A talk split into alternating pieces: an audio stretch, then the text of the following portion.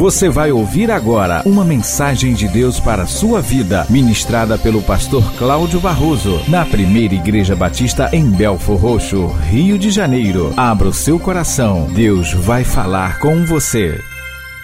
Irmãos, a palavra de Deus hoje para nós é uma palavra de doutrina e é a doutrina a respeito da salvação. Essa é uma doutrina que a gente tem que estar sempre voltando a ela, assim como as demais, mas essa muito particularmente porque ela é a doutrina que faz inclusive distinção entre grupos evangélicos e grupos evangélicos. A doutrina da salvação, ela basicamente difere a nós de outros grupos evangélicos. Há grupos evangélicos que acreditam que a salvação se dá de um jeito. A Igreja Católica acredita que se dá de outro jeito. Como é que nós acreditamos enquanto batistas? Há sempre uma questão que vem para pulular a mente de todos a respeito disso, que é: crente perde, perde a salvação? É possível um crente perder a salvação? Será que uma vez salvo é sempre salvo ou será que podemos perder a salvação por conta do pecado? Do que se trata e por que a blasfêmia contra o Espírito Santo é um pecado imperdoável, como se diz. E o que a Bíblia diz a respeito disso? O que a Bíblia diz sobre apostasia? Existe possibilidade de arrependimento para aquele que abandonou a fé? E, por fim, como posso ter certeza de que eu estou salvo? A Bíblia ensina que quando nós confessamos com a nossa boca que Jesus é nosso Senhor e cremos de todo o coração que Deus o ressuscitou dentre os mortos, nós somos salvos. Vamos ver o que diz Romanos capítulo 10, versículo 9 e 10. Acompanhe lá no telão ou na sua Bíblia, como você bem quiser. Diz lá: Se com a tua boca confessares Jesus como Senhor e em teu coração creres que Deus o ressuscitou dentre os mortos, serás salvo. Porque com o coração se crê para a justiça e com a boca se confessa a respeito da salvação. Ah, pastor, mas aí coração é sentimento. E a palavra de Deus diz que o coração é enganoso. Por que é que Paulo está falando aqui que com o coração se crê para a justiça? Porque a palavra coração aí não é a sede do sentimento, mas da razão, porque com a razão, com a capacidade da escolha, com a capacidade de consciência, com a capacidade de compreensão a respeito da verdade, se creio com ela para a justiça e com a boca eu confesso, se eu dou testemunho a respeito da salvação. Diz lá, porque com o coração se crê para a justiça e com a boca se confessa a respeito da salvação. Mas o verso 9 diz o quê? Se com tua boca confessares Jesus como Senhor. É Jesus como o quê? Pode falar mais alto? O que é que está escrito lá? Se confessares com a tua boca Jesus como Senhor. Por que, que não é ali como Salvador? Não é interessante? Porque tem muita gente que aceita Jesus como Salvador e até diz: Não, eu recebi Jesus como Salvador, mas não como Senhor. Paulo, da parte de Deus, inspirado pelo Espírito Santo de forma muito clara, está dizendo aqui que é como o Senhor. O que significa disso? Se Jesus é Senhor da minha vida, Ele que morreu para a minha salvação, então eu estou salvo. Porque ter Jesus como Senhor significa que não sou mais eu que estou sentado no trono da minha vida determinando o que vou e o que não vou fazer. E o que difere o crente do, não, do ímpio é exatamente isso. Antes de eu receber Jesus como Senhor da minha vida, eu fazia, mesmo sendo membro da igreja, eu fazia o que eu achava que devia, o que eu achava que era certo. Eu não acho assim. Muitas vezes eu disse isso quando o pastor estava pregando. Você também? Eu não acho que é assim, muitas vezes lendo a Bíblia e ouvindo a mensagem ser pregada. Por quê? Porque quem governava a minha vida era eu, não era a palavra de Deus, não era Jesus, Senhor da minha vida. O apóstolo Paulo, da parte de Deus, está dizendo: se com a tua boca confessares Jesus como que? Senhor, e em teu coração creres que Deus ressuscitou dentre os mortos, ou seja, essa é uma crença inabalável para mim. Jesus veio como homem, habitou e viveu entre nós, e a si mesmo se entregou e deixou-se ser morto naquela cruz, sendo vilipendiado, desonrado, humilhado, agredido, torturado e não imprecando nenhuma maldição contra eles, os perdoou, permitindo-se ser morto naquela cruz para remissão do pecado de todo aquele que nele crê e o recebe como único, eterno, suficiente Salvador e Senhor. Por isso a boca tem que confessar. Deixa eu te dizer uma coisa, naquele contexto do apóstolo Paulo, falar que era cristão significaria o mesmo que falar lá na China que você é cristão, falar lá no Iraque que você é cristão, falar lá em alguns lugares lugares na Índia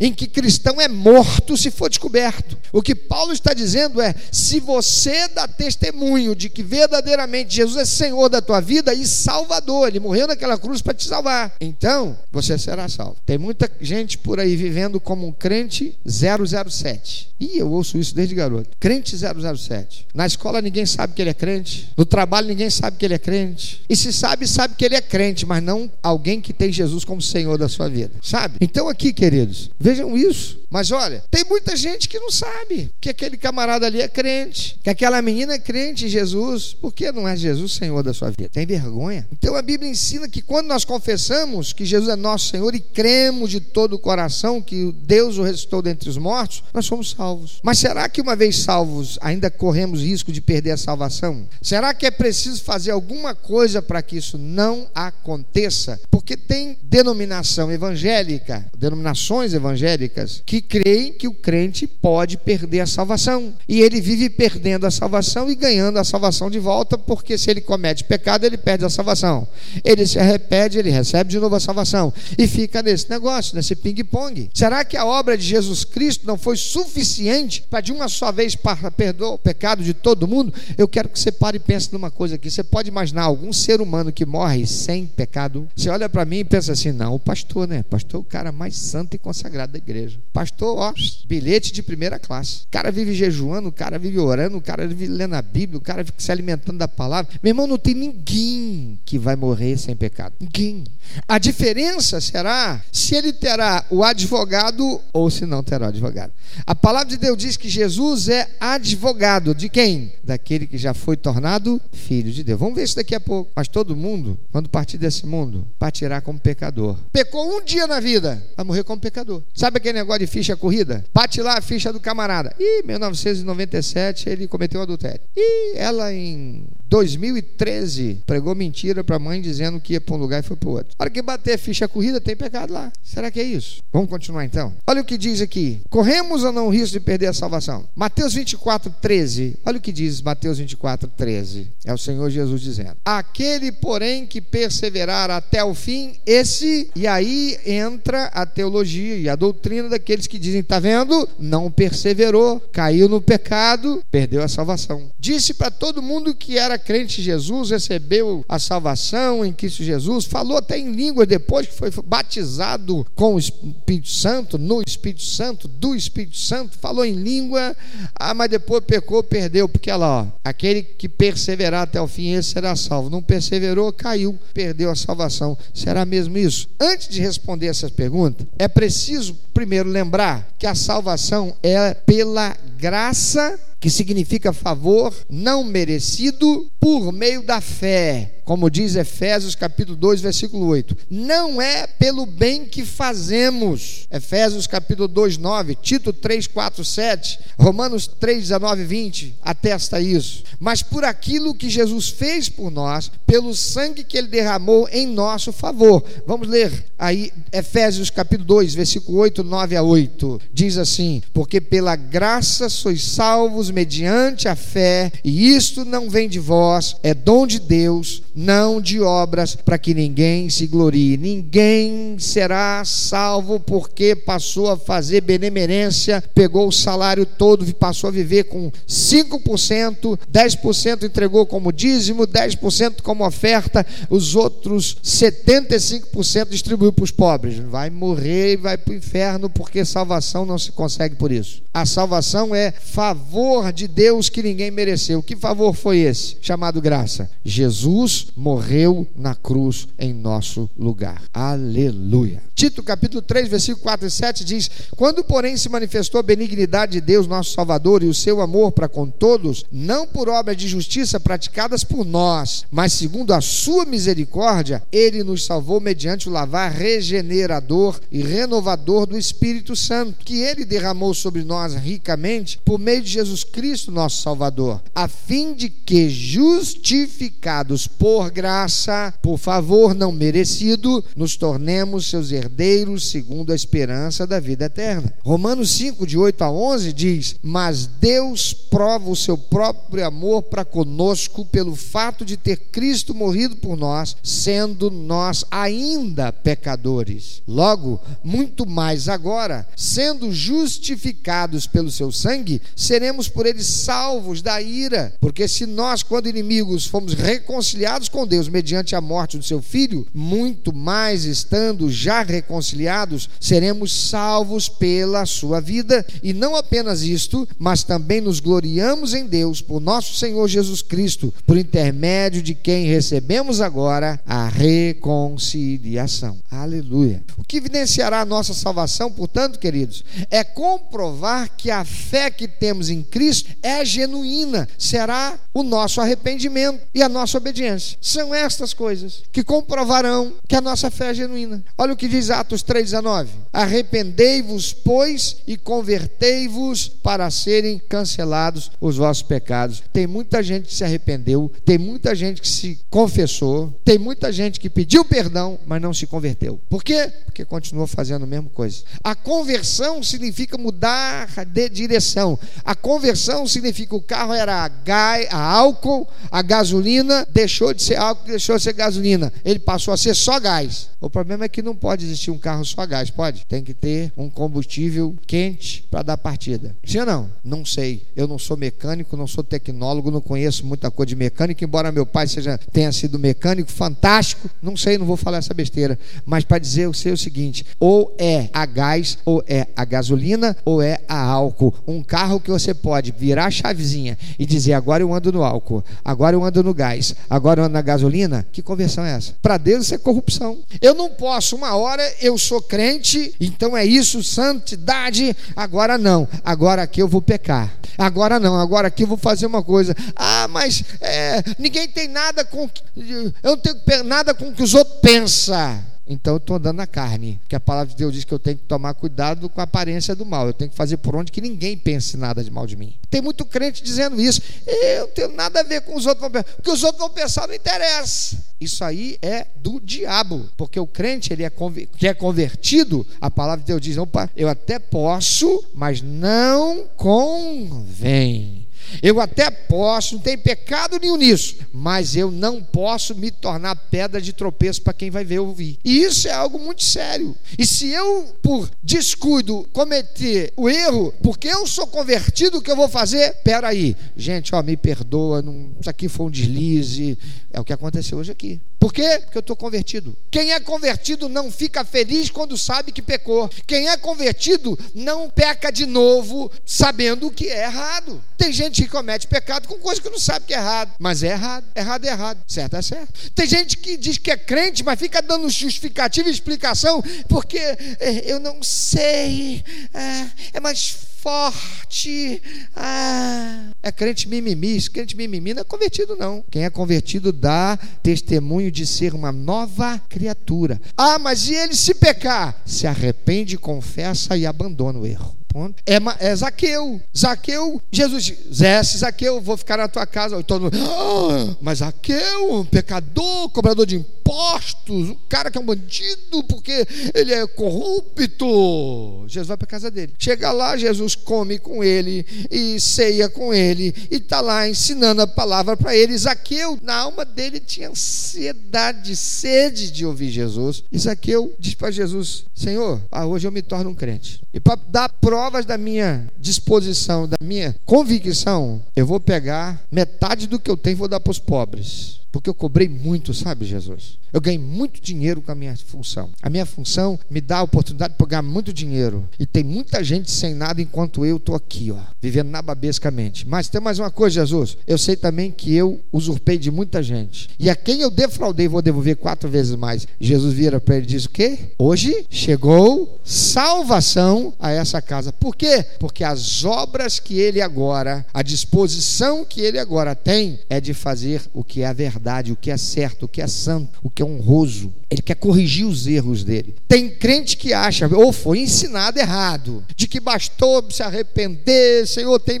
misericórdia, me, me perdoa, e ah, glória a Deus, obrigado pelo teu perdão, recebo. Mas não vai ali consertar com aquele com quem errou. Ah, mas eu não tenho como consertar porque. É, não tenho nem mais a, a, coisa, eu não tenho dinheiro mais, eu não, eu não tenho como consertar isso aqui. Mas não vai lá e pode dizer assim: eu não tenho como te ressarcir do dano que eu te causei, mas eu reconheço que eu pequei contra você e eu preciso do teu perdão. Você me perdoa em nome de Jesus. Se a pessoa vai perdoar ou não, se é problema de quem? É dela. Se ela perdoar, ela ganhou um pontinho. Eu resolvi meu problema. Se ela não perdoar, eu resolvi meu problema, porque eu fiz tinha que ter feito. E ela ganhou um problema para ela. Por quê? Porque ela não quer perdoar. E ela pode até dizer que é cristã, hein? Ela pode até dizer que é cristã. Se ela não perdoa, ela arrumou um problema muito sério. Porque quem, quem não perdoa não está salvo. Já já a gente vai ver isso. Então, ser salvo ou ter fé que Jesus morreu para a nossa salvação e confessá-lo com a nossa vida é uma decisão em abandonar o pecado. A salvação, estar salvo, advém da decisão de abandonar o pecado, seguida pela transformação de vida, pela perseverança ao enfrentar as adversidades e pela prática de boas obras. Tem gente que até abandona o pecado, até as coisas que fazia errado não faz mais, mas quando vem um problema, uma adversidade, ih, tá lasqueira. Quanta gente andou certinho na igreja como crente, deu testemunho. Ah, chegou até a ocupar funções de liderança. E alguns até foram consagrados a ministério, hein? Mas quando enfrentou uma adversidade, um problema, uma dificuldade, chutou o pau da barraca, voltou para o mundo. Alguns enganados por Satanás se deixam ser enganados porque querem, porque ainda diga assim: eu, hein, esse negócio de igreja, quem é que precisa de igreja para ser salvo? De fato, ninguém precisa de igreja para ser salvo, porque a igreja não salva ninguém. Essa doutrina, ela não é cristã apostólica, ela é uma doutrina criada pela igreja e não pelos apóstolos. É uma corrupção da doutrina do Senhor através dos apóstolos. Igreja não salva, batismo não salva, casamento não salva. O que salva é reconhecer que é pecador, que foi preciso Jesus vir a esse mundo e pelos méritos dele que morreu inocente naquela cruz, por ter reconhecido-se pecador, arrependido e confessado, pedindo perdão a Deus e recebendo Jesus como Senhor da sua vida, diz a palavra de Deus, a salvação está aí. Mas tem gente que não persevera quando enfrenta adversidade. E tem crente que abandonou o pecado, a vida está sendo transformada em muita coisa que antes estava errada, está lá na igreja, até perseverando nas adversidades. Mas quando você vai olhar para a prática das boas obras, o camarada tem um escorpião no bolso. Botar a mão no bolso até pica quando fala em usar dos recursos que tem para servir a obra do reino de Deus. Aquele camarada que chega para Jesus e diz: Senhor, o que, que eu preciso fazer para ganhar a vida eterna? Diz: Ó, tem obedecido a lei? Honra teu pai e tua mãe, não furtarás, não dirás falso testemunho, guarda o dia do Senhor. Ah, Senhor, eu sou um judeu comprometido, praticante. Eu sou, fui ensinado desde a infância, eu cumpro a lei, Senhor. Jesus virou para ele assim: então te falta só mais uma coisa. Vai lá, vende tudo o que você tem, vem me segue segue. Se tudo que você quer é a salvação, e eu sou a salvação é a vida eterna, larga tudo e vem. O que, que ele fez? Saiu de cabeça baixa. Quanta gente está dentro da igreja, mas o que ele tem para dispor e servir a Deus. Tem crente que tem carro, sabe que tem um irmãozinho que tem dificuldade financeira, está passando por um momento difícil, não volta lá para pegar ele e trazer para a igreja, não, mesmo morando no mesmo bairro. Deixa eu dizer uma coisa: o combustível que eu uso para ir lá buscar aquele irmãozinho não vai fazer diferença, porque é Deus que supre. A diferença está no, na mente do crente pensar: da onde vem o que eu tenho? Talvez porque veio de uma realidade do mundo em que tudo que conquistou foi com um braço, trabalho, a arrogância ainda está dentro de si, precisa ser liberto dela. A vaidade, o materialismo, ele precisa ser liberto disso, porque se Jesus é Senhor da minha vida, ele tem que ser Senhor de tudo. Ele tem que ser Senhor do meu diploma, da capacitação que eu recebi, ele tem que ser Senhor dos recursos financeiros que eu possuo, ele tem que ser Senhor dos meus relacionamentos, ele tem que ser Senhor dos meus sentimentos, ele tem que ser Senhor do que eu penso, ele tem que ser Senhor para as minhas práticas, a minha vida tá, tem que estar no altar dele. Por isso, quem recebe Jesus como Senhor está ali atestado, suas obras seguirão como um verdadeiro crente, um convertido ao Senhor. Agora eu vejo o crente que no dia de, de domingo, no dia de estar no culto, na hora de estar no culto, ele está em casa descansando, dormindo. Por quê? Para trabalhar e ganhar dinheiro mesmo cansado, ele vai. Para uma festa, para ir para uma festa e passar lá a noite inteira, sai de lá uma hora da manhã, trabalha no dia seguinte cansado, mas está lá na hora. Mas para cultuar Deus, ah, Deus, Deus é, é igreja.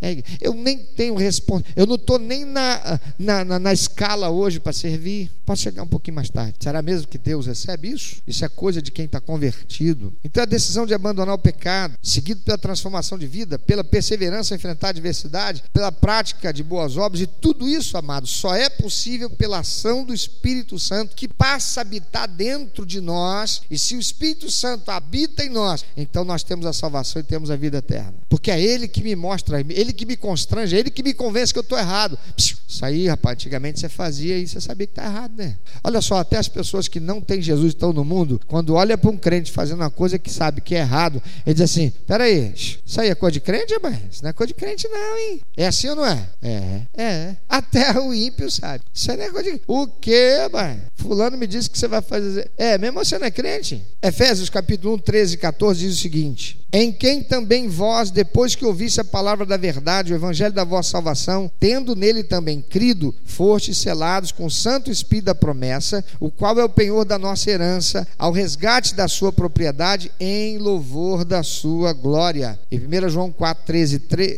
4, 13 a 16 diz: Nisto conhecemos que permanecemos nele, e ele em nós em que nos deu do seu Espírito. E nós temos visto e testemunhamos que o Pai enviou o seu Filho como Salvador do mundo. Aquele que confessar que Jesus é o Filho de Deus, Deus permanece nele e ele em Deus. E nós conhecemos e cremos no amor que Deus tem por nós. Deus é amor e aquele que permanece no amor permanece em Deus e Deus nele. Ah, pastor, o que, é isso? Você quer saber o que é amor? Leia 1 Coríntios 13. O que é amor? Primeira coisa que vem lá: o amor é sofredor. Ai, coisinha difícil. Jesus diz assim: se alguém te bater de um lado do rosto, dá o outro para ele. E tem muita gente que não entende isso. E tem muita gente, muito crente, não dando o, lado, o outro lado. Sabe o que significa dar o outro lado, querido? Deixar-se ser humilhado. A palavra do Senhor diz assim: farte-se da afronta. Mas a pessoa está me afrontando, eu faço o quê? Estufo o peito e enfrento. Mas a palavra de Deus diz: farte-se. Engole aí. Esse sapo aí vai espernear na tua garganta, mas engole ele. Farta aí. Sabe por quê, amado? Sabe quem é que defende o crente? Quando o crente se defende, o negócio não vai ser bom, não. É por isso que vocês não me veem me defendendo quando eu sou caluniado. É por isso que vocês não me, não me veem me defendendo quando eu sou injuriado. É por isso que muitas vezes vocês não entendem. Mas o pastor está passando por isso, ele fica calado. Ele não vem aqui, ele não bota os podres daquela pessoa que ele sabe na defesa dele. Eu não, quem me defende é o Senhor.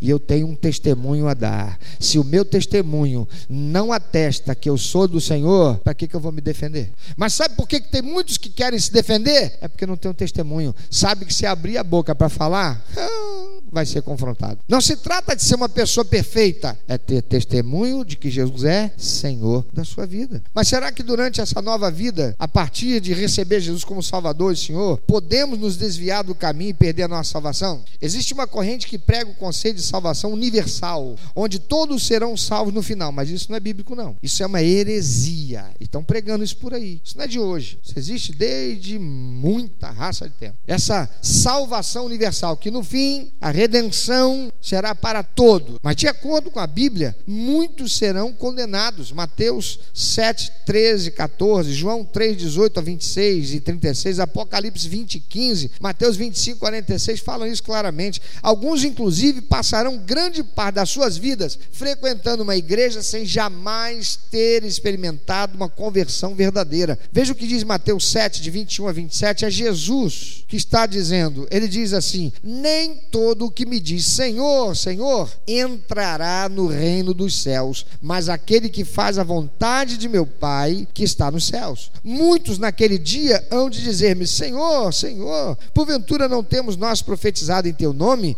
Em teu nome não expelimos demônios? Em teu nome não fizemos muitos milagres? Então lhes direi explicitamente: Nunca vos conheci, apartai-vos de mim, os que praticais iniquidade. O que Jesus quer dizer com nunca vos conheci? Irmão, agora agora mesmo, enquanto eu e você estamos aqui, Ele sabe o que é a sinceridade e a verdade que há em nós. Antes que eu abra a boca para falar alguma coisa a respeito da minha fé, o Senhor sabe se o que eu estou falando é verdade ou mentira. Então, quando Ele vai dizer, mas eu nunca te conheci, é que Ele estava olhando com que intenção aquilo estava sendo dito. Ele vai saber a intenção com que pregadores estão pregando o Evangelho, que não é para converter ninguém, não é para levar ninguém para Jesus, é para encher o bolso de dinheiro. Se aquele crente que diz que é crente, ele é crente mesmo, ou se o que ele está querendo é conquistar aquela posição para ele ter destaque e aparecer e satisfazer a sua vaidade, e não que ele diminua e que o Senhor Jesus cresça.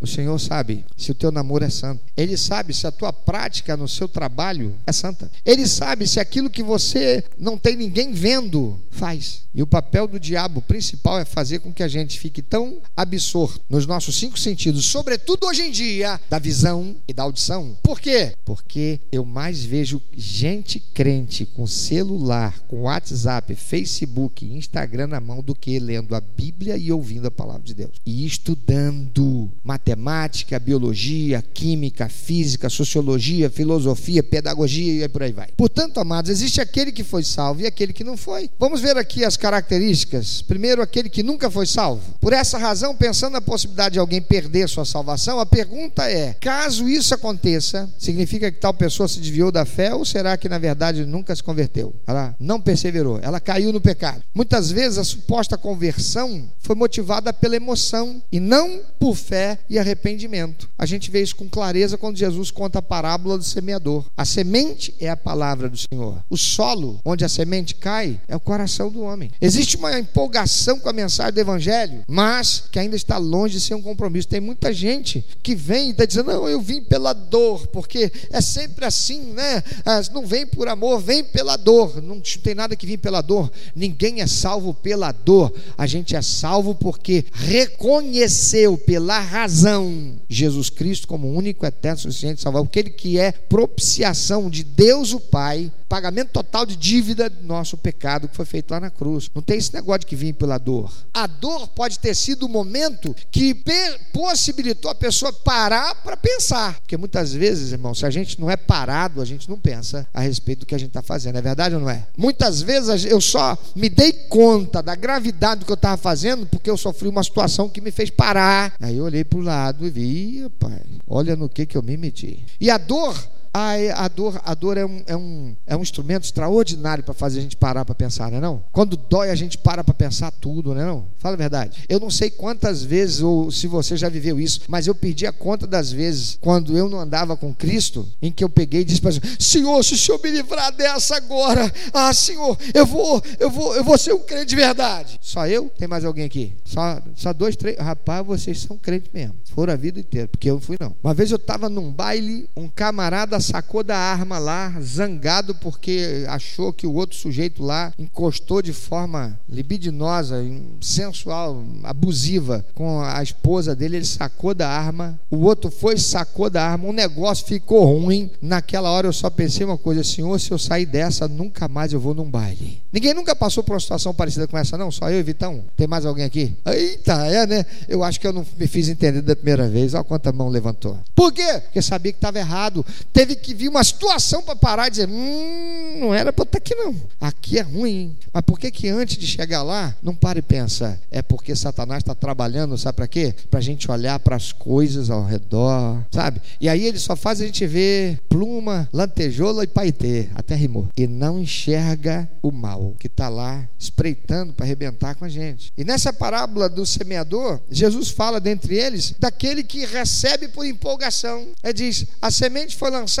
e o solo acolheu, mas ela não criou raiz profunda e acabou morrendo. Mesmo que sejamos muito próximos dessa pessoa, nós não temos como conhecer quais são as reais intenções e motivações do coração dela. Somente Deus é capaz de fazer isso. Quando alguém diz eu recebi Jesus, irmão, eu já ouvi gente dizer assim: hum, fulano, hum, só creio no dia do sepultamento. Até lá a gente vai ver. Ninguém é juiz, ninguém pode ser juiz de ninguém. Eu não posso atestar a salvação de ninguém. Eu não posso dizer jamais que alguém está salvo. Eu posso dizer, Fulano não tem como estar. Tá. Por quê? Por causa das obras que está realizando. À luz do que diz a Bíblia. Mas dizer que morreu sem salvação, nem eu nem ninguém pode. Porque quem é que diria que aquele ladrão na cruz foi para o céu? Se não tivéssemos o testemunho dos discípulos que estavam lá aos pés da cruz e ouviram Jesus dizendo: Hoje mesmo estarás comigo no paraíso. Pode tratar-se de alguém que vive um processo mais lento de transformação, ou de alguém que ainda não se entregou completamente a Deus, ou em último caso, de alguém que simplesmente se passa por cristão. Mas a gente não tem como atestar isso, não. O que a gente pode atestar é o que está vendo agora. Por isso a palavra do Senhor Jesus diz: pelos frutos, se o que eu estou vendo agora não é fruto de salvação, eu posso ter dificuldade para dizer, eu acredito na salvação, eu acredito que está salvo. Mas a história está sendo contada. Pode até acontecer que essa pessoa precise ser desligada da membresia da igreja para estar desligada no céu da comunhão com as bênçãos do Senhor, para lá fora viver a disciplina de Deus, já que não quis viver aqui, à luz do que diz a palavra de Deus. Mas nem assim eu posso dizer que não está salvo. Eu não posso. Eu posso não acreditar, mas eu não posso afirmar. Quem está entendendo? Ninguém tem direito de afirmar. E ninguém tem autoridade para afirmar. Se só o Senhor sabe. A questão principal, queridos, é que uma entrega parcial não é suficiente. Tem gente que entrega só parte da vida ao senhorio de Cristo. Salvação não se resume a frequentar uma igreja, fazer orações ou melhorar as atitudes. É preciso morrer para a nossa vida antiga e nascer de novo em Cristo Jesus. Tem que ser uma metamorfose. Fulano, ah, paz, essa pessoa que você está falando aí, eu não conheço não. Ó, o fulano que eu conheço, ele era assim, ele era assim, ele era assim, ele era assim. Falei, não, cara, esse aí deixou de existir. O fulano que eu conheço depois de que recebeu Jesus é assim, assim, assim. Isso é conversão. Quando não há arrependimento verdadeiro, a tendência é que as coisas erradas continuem. Os questionamentos sobre a forma de Deus agir. Eu já ouvi uma pessoa, aliás, duas, dizer para Deus assim: Eu não aceito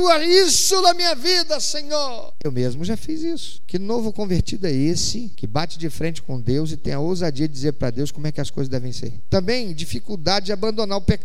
O pecado existe e a pessoa não abandona. É arrogante, continua arrogante. É presunçoso, continua presunçoso. Não luta contra aquilo, não faz nada por, por mudar. E tem crentes assim, é beça, né? Satisfação em encontrar defeito nos outros para sentir melhor. Tem gente que sabe apontar o erro que está em todo mundo, mas se você vai confrontar com os erros dele, azeda, vira a cara, se torna teu inimigo, não senta mais perto de você, não quer mais falar contigo. Que crente é esse? Que novo convertido é esse? Que salvação é essa que existe ali? Onde está o Espírito Santo nessa pessoa? Outra característica dessa pessoa é inconstância.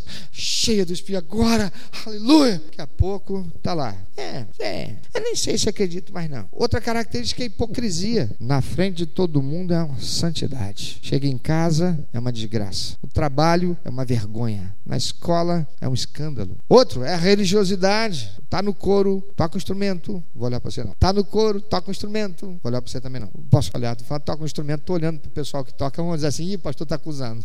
Vamos lá, olha para assim. Tá no coro, toca o instrumento, participa do ministério, tá até em reunião de oração, mas faz tudo por religiosidade. No momento que passar por uma adversidade, por um problema, por uma crise, por uma dificuldade, que tiver que ter um parafusozinho ali apertado, cria até chifre de bode. E o pior de tudo, falta de perdão. Uma pessoa não convertida é uma pessoa que não perdoa. Tem dificuldade com isso. E se tem algo que certamente vai evidenciar que uma pessoa nunca foi convertida, queridos, é o fato dela não conseguir perdoar próximo. João 20, 23. Vamos ver o que diz. Se de alguns perdoardes os pecados, são-lhes perdoados. Se lhes retiverdes, são retidos. Epa, se eu não perdoei o pecado, o pecado está retido. Eu quero te perguntar uma coisa. Deus perdoa os pecados, sim ou não? Se ele perdoa, ele retém? Não. Como é que eu posso dizer que eu perdoei, mas eu continuo rancoroso? Como é que eu posso dizer que eu perdoei, mas eu não quero conviver? Como é que eu digo que perdoei, mas eu não aceito essa pessoa mais na igreja? Observa uma coisa: a permanência da comunhão está diretamente ligada ao perdão. Só que há duas coisas diferentes: o perdão que eu dou e o perdão que se recebe. Porque eu posso perdoar uma pessoa e a pessoa não se sentir em pecado.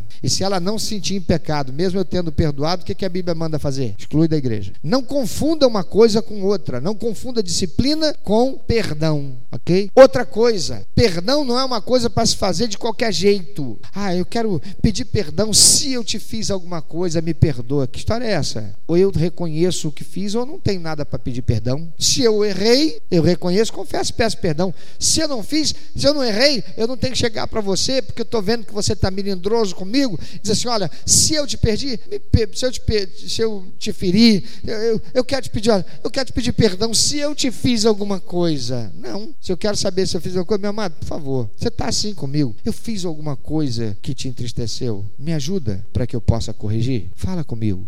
Porque é assim que a gente deve orar. Espírito Santo, é o Senhor quem convence o homem do pecado da justiça do juízo. O Senhor não é acusador, acusador é o diabo.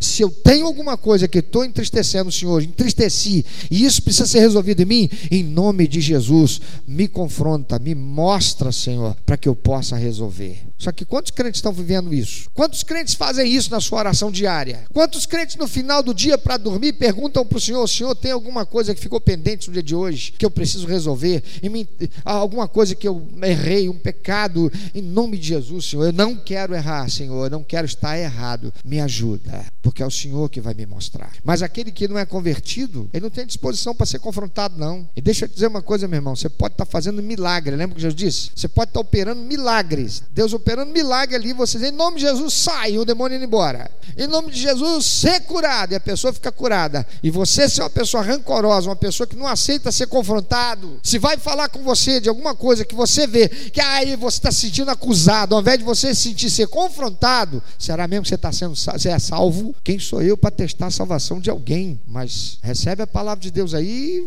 checa aí, faz um check-up aí, cara. Porque é muito sério esse negócio. Quem não aceita estar errado quando erra para reconhecer, confessar e pedir perdão, problema. Mas quem também não perdoa aquele que cometeu o erro, problema. E uma característica de que não é salvo é uma pessoa que ainda não consegue perdoar. E se tem algo que certamente vai evidenciar se essa pessoa nunca foi convertida, é não conseguir perdoar o próximo. Pastor, o senhor não sabe, ele matou meu filho. Ok, crime. Se fosse em algum outro país digno de morte, pena de morte.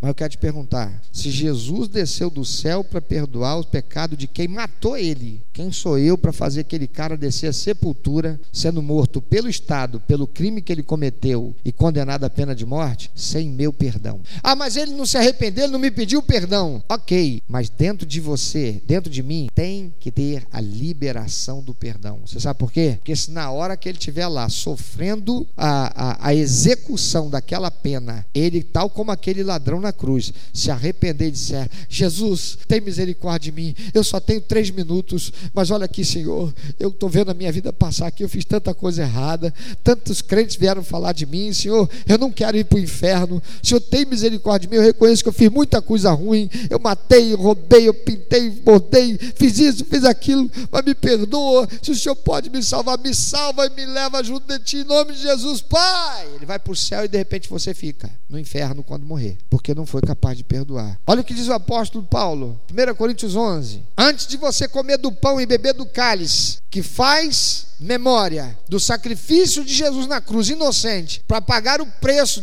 e te dar o perdão que você não mereceu, examine-se primeiro se você não tem aquilo de que você vai ser condenado se você comer do pão ou beber do cálice indignamente, porque você não libera perdão. Você é rancoroso, a mágoa, ressentimento estão dentro de você. E aí? Uma pessoa nessa situação pode perder a salvação? Não. Irmão, por favor, você pode repetir, depois você pensa, mas repita depois de mim. Ninguém, confia em mim, por favor Ninguém pode perder algo que nunca teve. Você concorda com isso? Se a pessoa nunca foi salva, como é que ela perdeu a salvação? Ninguém perde o que nunca teve. Mateus 25, 12. Então o reino. Mateus 25, 12. Mas ele respondeu: Em verdade vos digo que não vos conheço. Não é isso que Jesus disse que vai falar? Ele não conhece. Ninguém pode perder o que nunca teve. Grande parte das pessoas que hoje estão desviadas, fora da igreja, na verdade jamais se converteram, amado. Talvez tenham sido líderes na igreja, talvez tenham sido diáconos, ministros, mas não se converteram. Eu conheci e conheço um monte de gente que um dia desse estava aqui no altar, não aqui nessa igreja, mas alguns até aqui nessa igreja, no altar, tocando, conduzindo o louvor da igreja.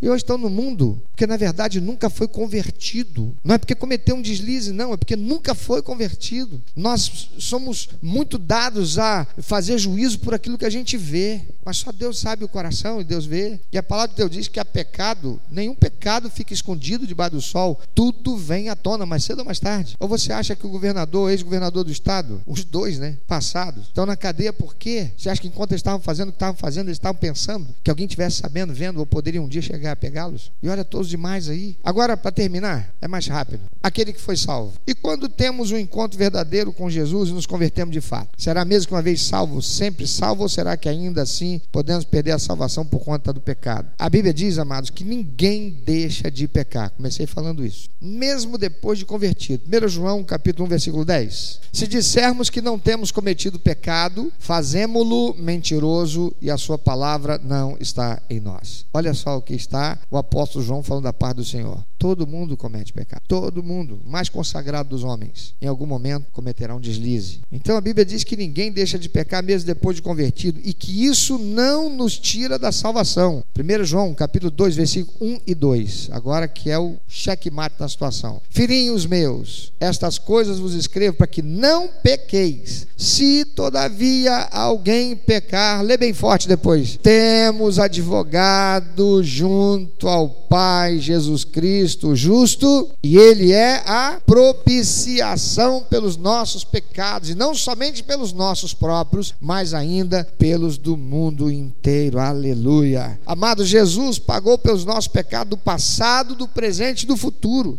Isso significa que um salvo quando peca não perde a salvação nem mesmo por um instante, nem no exato momento do pecado. Não, não perde a salvação. Não perde a salvação. Se fosse assim, estaríamos constantemente perdendo e ganhando a salvação como se fosse uma troca de roupa. Vocês vão estudar isso durante essa semana. Pega depois o fascículo lá, a porta, se você não pegou. Amanhã dá uma olhadinha lá no aplicativo, já vai estar lá a lição, com todas as referências bíblicas, mais ainda enriquecidas do que eu aqui estou apresentando. Por não sabermos o dia da nossa morte ou quando será a volta de Jesus, com certeza seríamos pessoas completamente inseguras. Já pensou? Como então pregar um evangelho de salvação quando não se tem certeza da própria salvação? Que autoridade para pregar o evangelho? Nenhuma. Isso não significa que podemos pecar sem preocupação nenhuma. Muito pelo contrário. Pecar conhecendo a Deus é muito pior do que pecar por ignorância. Vamos ver o que diz Romanos 6, 1 e 2. Romanos 6, 1 e 2. Que diremos, pois? Permaneceremos no pecado para que seja a graça mais abundante? De modo nenhum. Como viveremos ainda no pecado, nós, os que para ele morremos?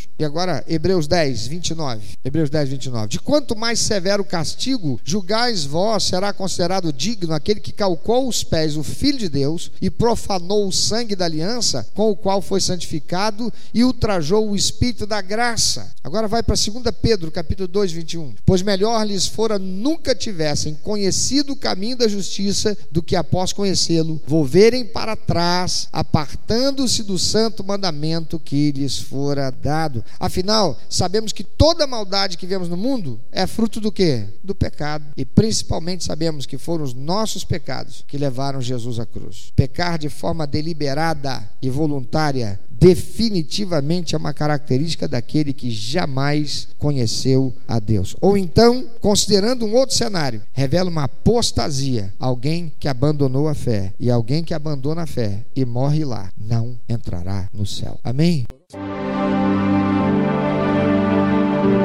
Meu amado ouvinte, você que ouviu esta mensagem, se Deus tem falado ao seu coração, se você foi constrangido pelo Espírito Santo e quer compartilhar isso conosco, quer que nós estejamos orando por você. Se você quer nos informar que você recebeu Jesus como teu único, eterno e suficiente Salvador, se você quer saber um pouco mais a respeito do que fazer para dar prazer ao coração de Deus e viver a vida que o Senhor tem reservado para você, vida de paz, paz, de equilíbrio, de satisfação, entre em contato conosco.